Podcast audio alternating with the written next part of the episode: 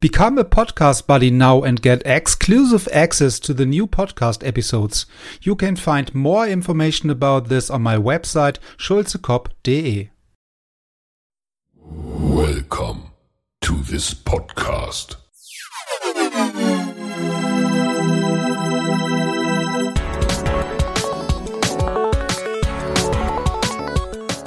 Water Polo Expert Talk. Get the insights.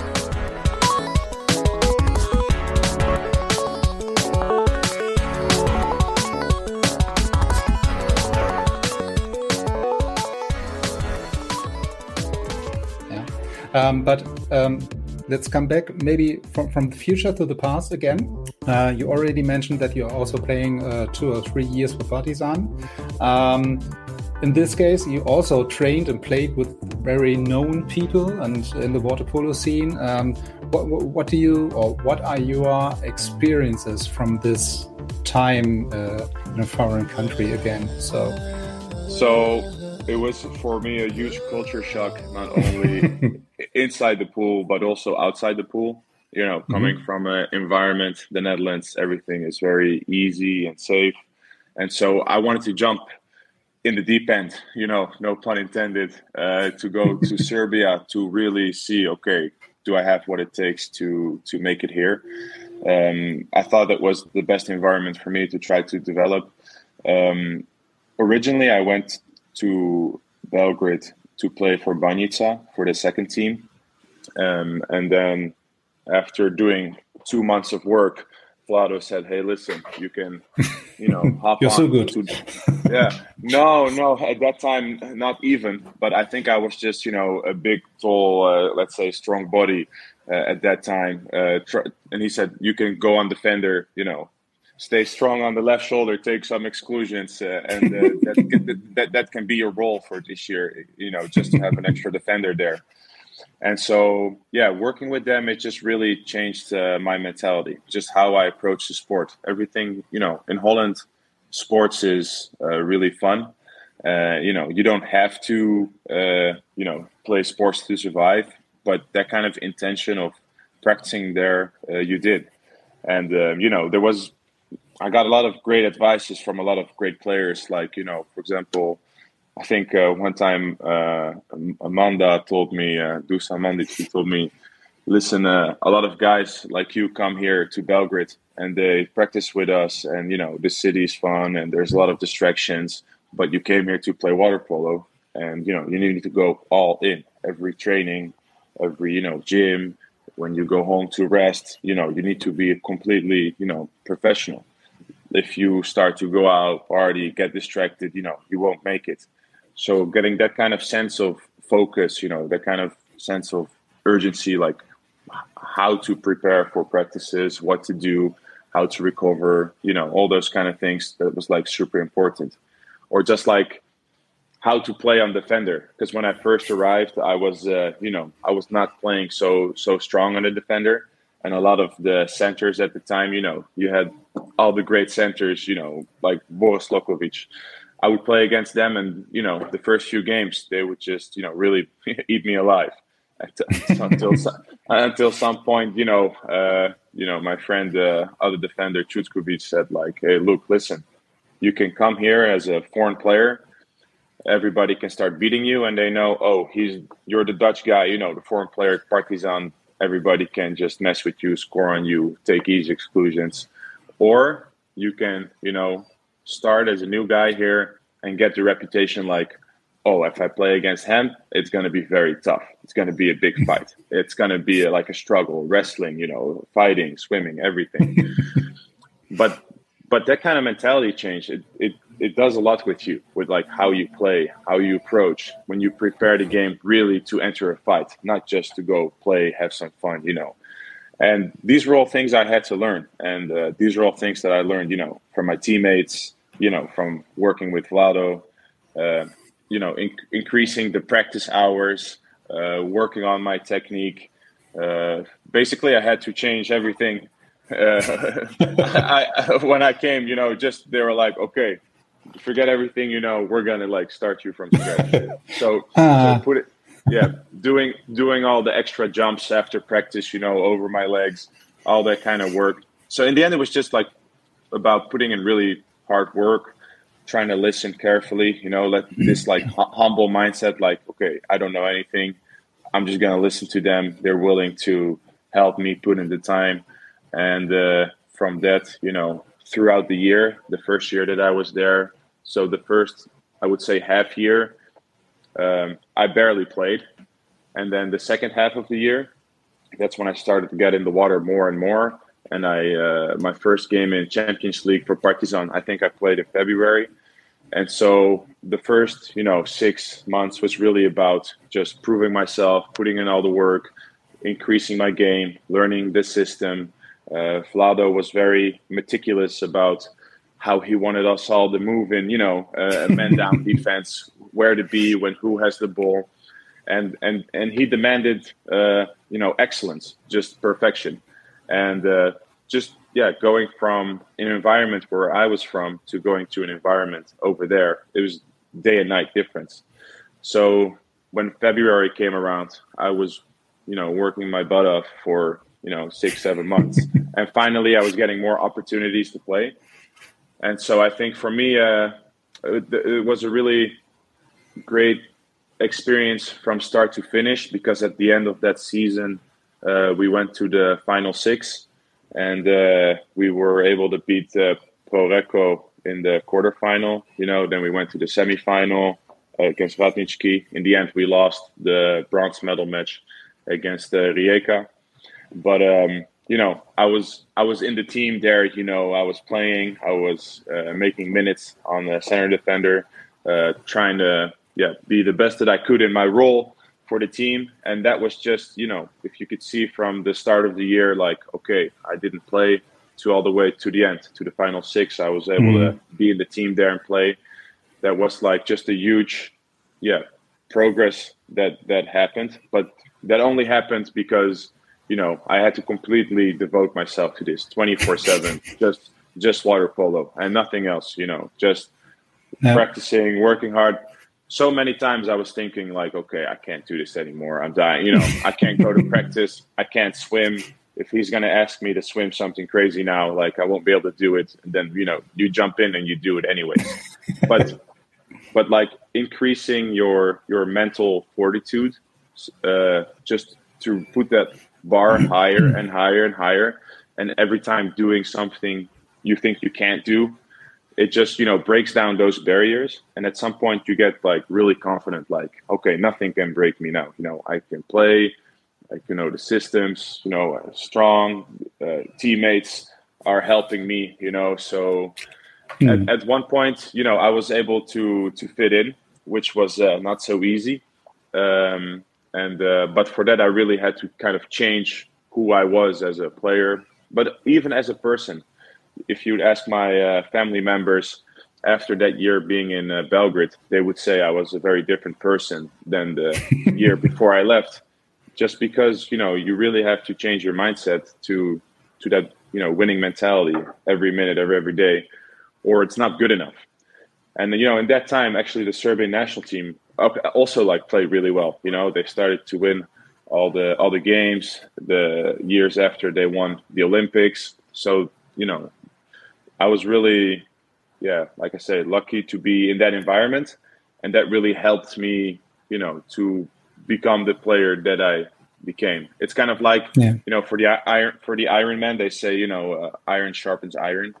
So that's really that's really the case uh, uh, there. You know, with being with those players, with those coaches, and just you know having a mindset like, okay, I want to learn as much as I can, and I'm not going to give up and yeah. well I'll, I'll see I'll see if I'm good enough. If I'm not good enough, then I'll know, and if if I can make it, okay, great, and then let's see yeah. how far I can go. Yeah, yeah. So which is quite interesting because um, also in Germany, um, or yeah, at least one or two, three top clubs saying, okay, we are working more or less professional, yeah, or in a professional way, um, manner, and what uh, whatever. Um, and when you go to a different or another country where where water polo is really in a much more um, better position yeah in the in the uh, in the um, yeah awareness of of the people saying okay we know water polo and um, that that's then as you said again a different level than on top or one or two levels on top to the to the German professional way of water polo let's say that way that in other countries it's really one or two levels again on top then yeah so which is yeah. then for the personal development for for as you said um, from from a from a water polo perspective and from a personal development perspective um, quite an interesting interesting point. Yeah definitely. And i think like i said like that's why i think for spandau and uh, from hagen it was you know probably a good move to bring me to spandau at the time because I had that like like let's say Serbian mentality for water polo, but I was also a Dutch guy, and those cultures, you know, were easily uh, to mix inside the the German culture, to to be with the players, and uh, yeah. yeah, just to be you know right in the middle of everything. yeah, so so um, to to to request or to to get a, a, Dutch guy coming from from Serbia with the mentality of a Serbian water polo player. Yeah, so um, and at the end playing for Germany. So there's yeah. no room for improvement at this time. Um, so you you also mentioned that you played with um, several guys or international um, stars right now, which are also playing right now anyway. Um, but you also mentioned that you're working with top coaches. So, um, what do you think? What, what what is what is for you a top coach or top um, trainer in water polo? Um, because there are so many different personalities and aspects of saying, okay, this guy is a good coach or um, or not, maybe. Yeah. So it's uh, I think a marriage between the know-how of the game and the management of the players, and then bringing that together. I think uh, Pera told me once, it's not about you know um, just only making that one player the best, but having so many players from so many cultures. H- how do I let them play the best together? And I think mm-hmm. a real coach is really observing. Uh, okay, who are the persons that I have in my in my team? and what kind of skill sets do they have and how do i get the best out of that team so kind of like this word uh, synergy you know how do i mm-hmm. get more out of the group uh, as a whole than as individuals themselves. And so yeah. i think that really starts with uh, also being uh, personable. So the coach understands uh, the player what's going on with them. You're you you are still managing a human being. It's not just a water polo player. Uh, this is the Dutch guy talking in me, you know. Uh, maybe in Serbia that would be a little bit less important, but um, but you know, understanding if you know something's going on at home, or if you're not feeling good, or if you know, so uh, being kind of a player's coach, knowing with the players what's going on with them, and then getting the best out of them because you understand who they are, and then at the same time backing that up with the know-how of the game. So uh, what to do on practice, what to swim, how to do your legs, how to prepare, you know, men up, men down, all the tactics. Uh, usually, what I saw is that uh, it's really difficult to find a combination of both. Uh, every coach, of mm-hmm. course, mm-hmm. has pluses and minuses, but I'm, uh, yeah, the the really great thing. For example, why did I think uh, you know Pera Kovacevic was a really excellent coach? Is because he really truly had both he he would understand you you know as a player and a person but he would know exactly what to work uh, when to work uh, you know what kind of workout to do. But he would also for example instead of always only pushing us pushing us if he see you know everybody's like really really tired from a practice then he can like change his practice to do something else which would be more efficient in that time to get the most out of that training which would be better for the group than to play and uh, yeah i think it's about uh, yeah, just like having really good preparation. I have this like motto like um, victory loves preparation. And and you know winning winning the game all comes from the preparation you know of the team. And um, yeah just really working day in day out having a system having players buy into that system. So players have to believe the coach uh, players have to trust the coach. And this is like a um, like a two-way stream. Uh, you, you, of course, as an athlete, you want to work for yourself. I want the best for myself and for my team. Uh, you know, a coach shouldn't motivate you, but you de- but you do need to have uh, respect and trust uh, for your coach, enabled to work on the like really highest level. And um, I think, yeah, you know, for example, also with uh, Vlado, that was yes, really, yeah, really excellent to to be able to work with him, especially because also he was a defender, and I was able to learn all the you know intricacies of playing defender from him. Um, but um, yeah, I would say you know everybody as an audience always sees the game. You you know you spectate, you see the games, and it seems like you know a great showing of you know water polo, like a fight and what's going on. But everything, what really the coach is doing, is all happens before the game. You know, all the trainings, all the meetings, the preparing of the match, and in the end, during the game, it's up to the player. The coach, of course, with tactics, maybe during the game can change a few things, but in the end, mm-hmm. the you have the it's all just about the player.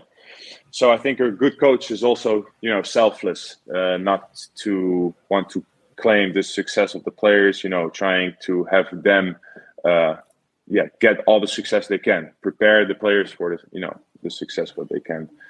So yeah, yeah. yeah so and um, in, in this case, the main goal for, for for a coach in this case is then to to yeah to prepare the player as best as possible for the games because during the game the coaches maybe are not or do not have really the biggest impact on the game because as I mentioned before the players are really making the difference making the impact on the game due to the actions in the in the game yeah in the water. And the coach yeah. is really then person uh, yeah also not not the not the focal uh, focus focus person or the best person saying okay i will make a difference or make an make an impact on the game due to whatever decision i make maybe.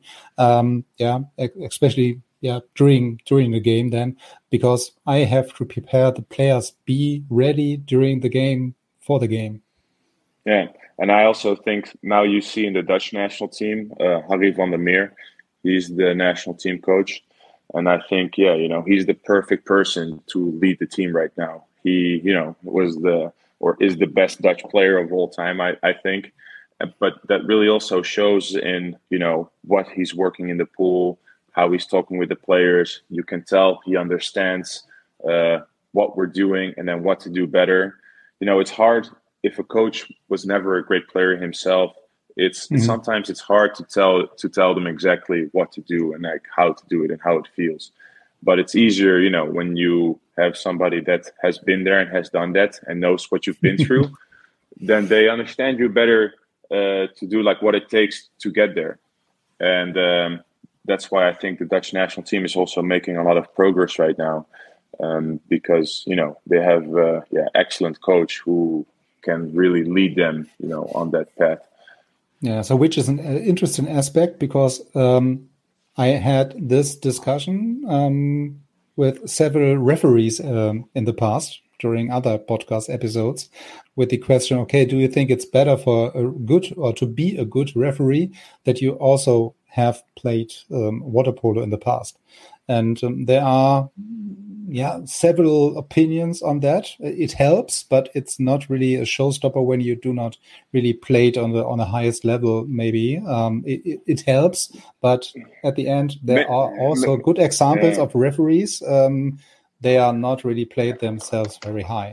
Yeah, maybe if you're a very talented um, referee or if you're a very talented coach, you're very obsessed with the game.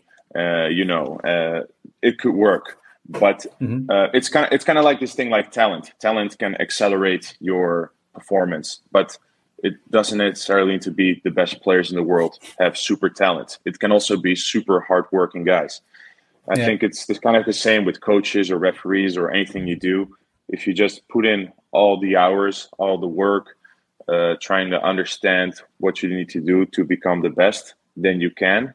But i think uh, being a great referee I would say 100% of the time it helps if you were a great player it yourself. Helps, yeah. of, of, course, yeah. yeah. it helps, but yeah, as uh, for example, Boris Margeta uh, told me last time in the podcast, uh, it, helps, but it's not a showstopper if you do not really in the highest yeah. highest level player yourself.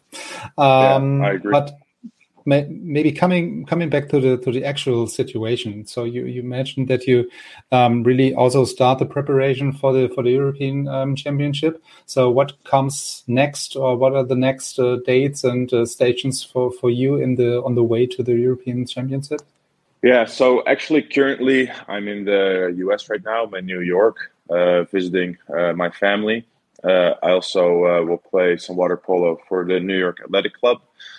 Uh, I'm actually a coach myself, playing for a high school program called uh, CT Premier. We have uh, Junior Olympics coming up in uh, two weeks, so we've been uh, hmm. working for that. But uh, yeah, so this is what I'm doing in the next like two to three weeks. Uh, just you know, being involved with uh, U.S. water polo, and uh, I'm just training myself to stay in shape. So when I go back to the Dutch national team. Um, then you know I can be ready to play. So I will fly home in a few weeks. Uh, the plan is I think we will go to uh, uh, Crete for um, preparation tournament. We'll have a few weeks uh, practicing in the Netherlands. Uh, we'll fly to Budapest for a preparation tournament, and then afterwards will be the European Championships. So uh, for me, it's a bit of a mix uh, being a bit, you know, doing individual work here, and then uh, later on joining the team uh, to start being with them full time. Yeah, yeah, and uh, in this case of uh, keep in shape, you're also um, working with a, a good, uh, good, um, yeah, player from from Hanover with uh, Michael Zellmer. Yeah, so um, yeah. I guess you have also still some connections uh, working uh, with Meets in this case, right? Yeah, yeah, it's uh, the water polo uh, yeah industry in the U.S. It's a very tight knit group. Connections uh, are quite uh, sh- short. You know, when you reach a certain level in Europe, you know you know a lot of people, and uh, yeah, when you come to the U.S., those connections are even uh, more important. it's very helpful.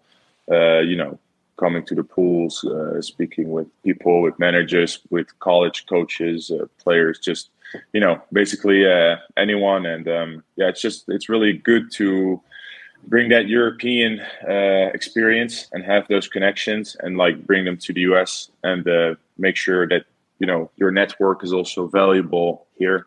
Uh, you know, so for yourself, but also for for the team and uh, for yeah the players that you work with.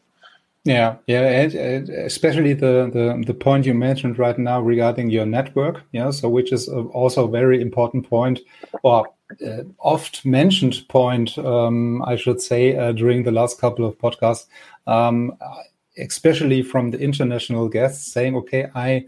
create or I set up and um, develop uh, my personal network during my active career, which is also helpful then at the end or after my active career saying, okay, I have a network worldwide in best case, saying, okay, I can get a job over here and over there and whatever. Yeah. So yeah. I need to to establish a, a, connection. Yeah. During my active career, which yeah. is also helpful after the active career. It's true, and like in my case, that's actually true as well. Uh, so I'm still waiting on my uh, visa that come through for the US. I'm waiting for my final interview, but then I will be officially um, allowed to work here and uh, also mm. move here permanently because right now I'm still living in the Netherlands. But uh, the guys from the New York Athletic Club, uh, the the head coach uh, Scott Schulte, like I'm working on a job uh, opportunity with him, and so they have uh, you know investment bank here in New York. So it's a really interesting opportunity for me, perhaps, to work with them. So you know the water polo family, the water polo connection, you know, even after playing, allows you to have an opportunity. Uh, you know, in a in a water polo with water polo people, even after you stop playing, and so I think I think I think that's really cool. You know, like you you I, you wouldn't want to work together with anybody else if you can work together with people you know that you know and trust and i think this is a very underrated part of our sport I actually said here uh, a few weeks ago, okay, water polo. It's not only interesting for winning and for the performance and the major tournaments. For me, water polo has been the most interesting, actually, just for the adventure of it and for meeting the people, getting to know everyone, uh, self development. But you know, just really meeting people, just going around different cultures. I met so many different uh, people I can, you know, call now really good friends, which I feel very uh, lucky to.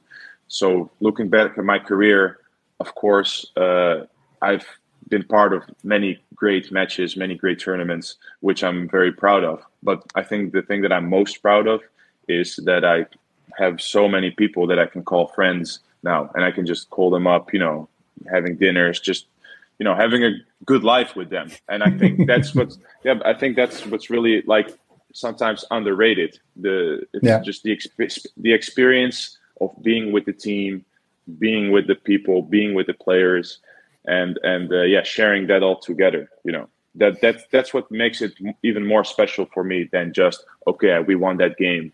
That's that's great. It's who yeah. do you win it with? You know. Yeah, yeah. So it's it's not only the the the pure sport. Yeah, so it's also the all the things and all the other aspects around the sports, um, from, from from friendship and uh, meeting uh, other people, other cultures, uh, learn um, yeah how to interact in different uh, cultures and so on and so forth. So yeah, so yeah, so which, which, which is uh, I would absolutely agree an underrated aspect on this. Yeah, for for example, I said so. I play for the New York Athletic Club. Uh, our team is actually very strong. We have a lot of guys from the national team, but we also have a lot of guys retired from the national team. Uh, you know, John Mann is our coach, uh, together with uh, Scott Schulte. Um, and, you know, he was, you know, one of the best centers of all time. But like him leading the team, it's just a bunch of players collected from the US and also from abroad. But we don't play that many games together, but everybody like mixes well together. And it's like uh, I told uh, one of my friends the other day, this is like the most fun team I've played in ever. And even, but even because, even that I haven't spent so much time practicing with them, we play very well together because we all like each other so much. And it's like a genuine sense of everybody likes together. Everybody like likes going out together. We go for lunches or food and like, and these events just are really fun to be together. And that's, I think, why we play so well so you have the, let's say, you have the experience and the knowledge from the skill in the game. So no, you don't need to question anybody's uh, skill there or motivation. But at the same time, everybody genuinely likes everybody, and and you can really tell that in and in and outside the water, just like mm. how people are tr- treating each other. So that's why things are going really well for us because it just kind of automatically uh, happens. But that part I think is very underrated. That hmm. the, the team aspect of the people, just like because we all like each other so much, everything else is kind of going going automatically. Yeah. Okay. Yeah. So this this sounds like a good uh, uh yes, let's say a closing statement. Yeah. So uh, that we leave the people here in the podcast with these uh, last last idea and last impressions about water polo is more than only a sport. So I, I wish you. So first of all, I would like to say, okay, thanks for your time, for sure. Yeah. So that that's uh, normal, and uh, also to to share your experiences and thoughts with us. So. Um, I wish you all the best um, for the next couple of uh, weeks and uh, months. Also, yeah, in ter- not not only in this case, not only in terms of water polo, uh, but also for for all the other aspects uh, regarding job, family, girlfriend, whatever. Yeah, so uh, we are not only talking about a water polo sport right now. And um, yeah, thanks for your time, and um, was a pleasure. Yeah, thank you so much for having me. Nice uh, chatting, and uh, I'm looking forward to all the other interviews you're going to do. Yeah, absolutely. Yeah, so I, I will try to do my best uh, not to stop here at the beginning. Yeah, so we are right now at the episode uh, 60. Yeah, so 60, 62, 63. So um, yeah, uh, it's not the plan to stop right now. Amazing. Good to hear. Good. So thanks for your time, and um, yeah, thanks for for spending the your um, early day with us. And um, have a nice day uh, over in uh, New York, and um, hope to see you somewhere here in Europe again. Yeah, I'll see you this uh, later in this summer in, in Europe for sure. Absolutely. Yeah. So thanks, right. and uh, yeah, have a nice day. All right. Thank you.